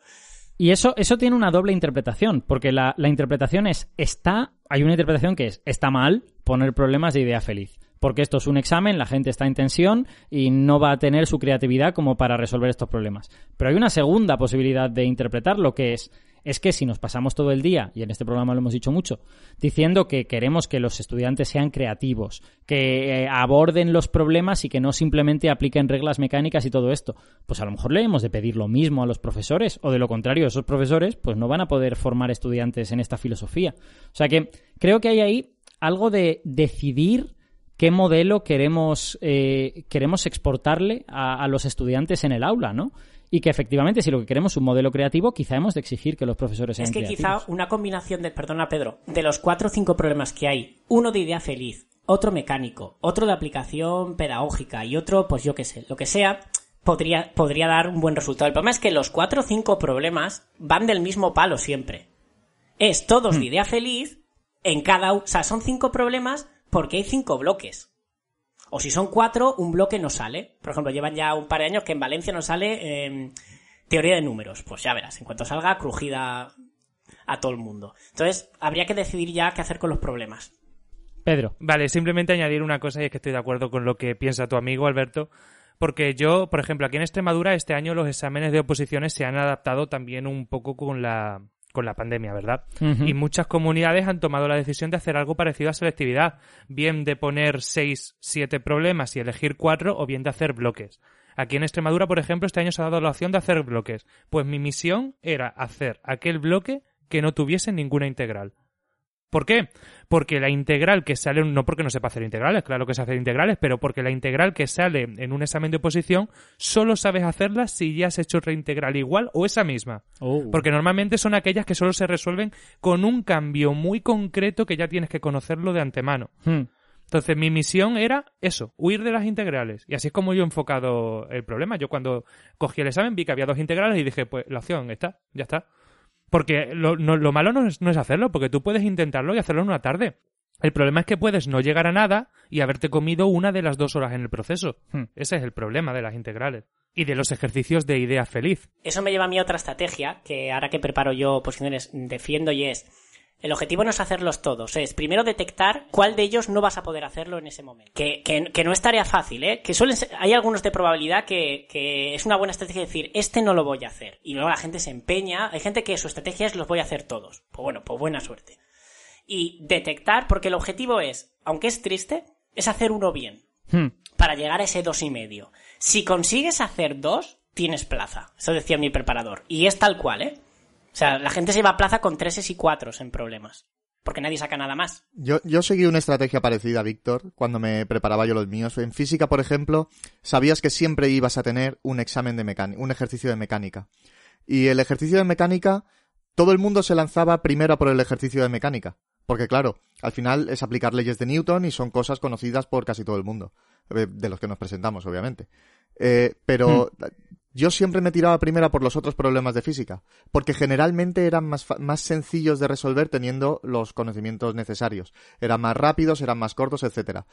Eh, yo veía que la mayoría de la gente se ofuscaba primero con el de mecánica, perdía demasiado tiempo con ese, y luego ya no le daba tiempo a poder terminar con lo demás. Y eso a lo mejor era lo que, le- lo que determinaba el que pudiera pasar o no pudiera pasar. Sí, eso yo creo que hay una tensión siempre en los exámenes entre si el examen es una demostración de que sabes o es una especie de guerra en la que tu objetivo es sacar un 10. Y hay, hay exámenes más de un tipo y más de otro. Los exámenes que te cortan el acceso a una parte de tu vida, como puede ser una oposición o puede ser el selectivo, son más lo segundo que lo primero. Está claro, es una guerra y mi objetivo es ganar al enemigo.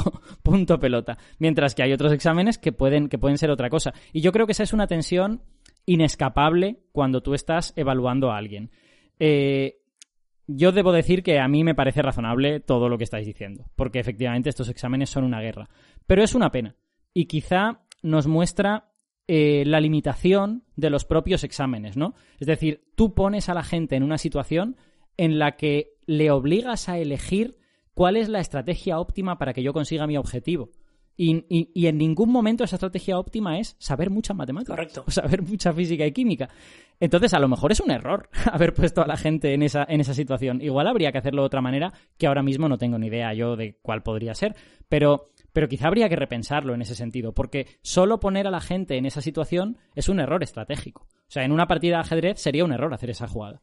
Y además, esa ese pro- esos problemas que en matemáticas y en química, física y química igual, eh, son los que más gente elimina, es la mayor criba que hay, va a hacer que mucha gente no llegue a la defensa y te pierdas a grandes docentes, que ni siquiera van a poder defender su, su capacidad docente. Suponiendo, que tampoco lo hemos hablado, que la programación y la unidad didáctica pruebe que eres un gran docente. Efectivamente. Claro, puede probar que eres un gran orador y memorizador de una programación de otra persona. Porque ¿cómo sabes que es tuya? Efectivamente. Efectivamente. Sobre todo si, si no hay fase de preguntas, que debería ser obligatoria. En fin, creo que, creo que toda la discusión que vamos teniendo hoy, que ya tenemos que ir cerrando, eh, demuestra que esto de las oposiciones es un, es un tema muy complejo, que tiene muchísimas facetas, y yo creo que muchos de, muchas de sus aristas están relacionadas con las mismas aristas que tienen los propios exámenes, ¿no? Y la, la necesidad de evaluar cómo se evalúa, qué estamos evaluando realmente, y en, si las personas que son evaluadas, sean estudiantes o en este caso opositores, eh, están en situación de demostrar lo que tú quieres evaluar o, están, o están en una situación completamente distinta. Yo creo que eso es algo que el propio sistema debería hacerse mirar y creo que todos deberíamos reflexionar sobre ello para tratar de encontrar mejores maneras de evaluar a la gente. A lo mejor la conclusión a la que llegamos es que no hay una mejor manera que una oposición, porque al fin y al cabo puedes tener miles de personas y igual no hay una manera práctica de, hacer esto de mejor manera. Pero por lo menos ser consciente de los defectos que tiene el sistema e incluso yo diría que decirlos en voz alta de vez en cuando. A mí me gustaría ver a un ministro de educación o de universidades o de lo que fuese decir, mira, sabemos que las oposiciones son un sistema muy defectuoso pero creemos que no hay un sistema mejor por esto, por esto y por esto. Oye, pues me parecería estupendo. O sea, sería como un, baño de realidad que creo que eh, le retiraría a la administración esa especie de cara de piedra de no, no, yo soy perfecto y si tú no puedes superar esto es porque eres malo. Pues, y eso obviamente casi nunca es cierto, ¿no? Porque hay realmente poca gente mala y sí mucha gente que entiende mal a la administración. En fin, he hecho aquí mi, mi perorata de, de cosas. Eh, Como cierra quedado no sé si fantástico, queréis... Alberto. Sí, ya no me atrevo a hablar más. Bueno, no sé si queréis, no queréis hacer ningún, ningún comentario final entonces. No, bueno, eh, yo sí, sí que pienso que se puede mejorar. Sí, porque no hemos hablado, Pedro lo ha mencionado, pero no hemos hablado mucho de la fase de prácticas del año siguiente. Porque ojo que, que hayas aprobado la oposición, el concurso no significa que tengas plaza. Estás un año bajo la supervisión de la administración, de inspectores, de tu tutor. Pero todos sabemos, por lo menos Javi y yo que hemos aprobado, que eso no es verdad. Que en muchos casos el inspector ni siquiera viene a evaluarte. Te aprueba y ya está. Ojo, ¿eh? Que tienes que liarla Ya. mucho para suspender las prácticas. Bueno, eso sería, ese sería, yo creo, tema incluso para, para otro Sí, programa, sí, claro. ¿no? Hablar en un programa de la, del el funcionario en prácticas, Exacto, ¿no? De alguna exacto. manera. Y traer a gente Pedro, que ¿querías comentar alguna cosa? Sí, simplemente quería añadir algo porque mientras estamos grabando este programa, pues las oposiciones o están terminando o están en su curso todavía en algunas comunidades y no han terminado de salir todas las notas. Y simplemente, pues para el resto de opositores que nos estén escuchando y que acaban de recibir ahora, pues una buena noticia o una mala noticia, recordarles que aprobar una oposición o suspenderla de ninguna forma te dice si eres mejor profesor o peor profesor que otra persona. Que esto, como he dicho filtro al principio, como ha dicho Víctor, es un filtro y que, que por desgracia no determina eso. Entonces, yo sé que hay personas que llevan muchos años presentándose a la oposición y que lo intentan año tras año ya con sus dificultades eh, personales y teniendo en cuenta que los profesores muchas veces te dicen que la oposición es como otro trabajo, pero es que mientras opositas ya estás trabajando. Entonces, todo esto tenemos que tenerlo en cuenta de alguna forma y por eso, eh, cuando determinas realmente si eres buen profesor o si no lo eres, es en esa segunda parte a la que muchas veces nos llega. Así que, pues nada, un abrazo muy fuerte a los que a los que no hayan aprobado o no hayan conseguido sus expectativas. Pues sí, de, yo creo compartido por todos los miembros del programa y se lo mandamos a todos los que nos estén escuchando ahora mismo. Em, por mi parte, a mí este programa lo que me ha demostrado, que creo que va a ser el programa más largo hasta el momento de, de ignorancia, sí que sé, lo que, lo que me ha demostrado es que este es un tema del que tendremos que volver a hablar una y otra y otra vez, porque tengo la sensación de que solo con la primera parte de la oposición, no sé, podríamos haber hecho un programa entero y posiblemente con la segunda parte también y hemos tenido a lo mejor que, ir un poco más rápido. Así que eh, no sé cuándo será, pero os emplazo a que en algún momento ese otro programa sobre oposiciones existirá.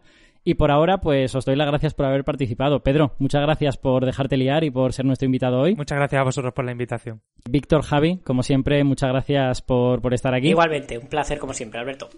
Un placer y feliz verano. Exacto. Y a todos nuestros oyentes, pues que van a pasar ahora unas semanas en las que no va a haber podcast sobre educación de las ciencias, pero no os preocupéis que en septiembre volvemos con más cosas. Así que eh, que paséis todos buen verano y un abrazo a todos. En septiembre estamos aquí hablando otra vez de educación.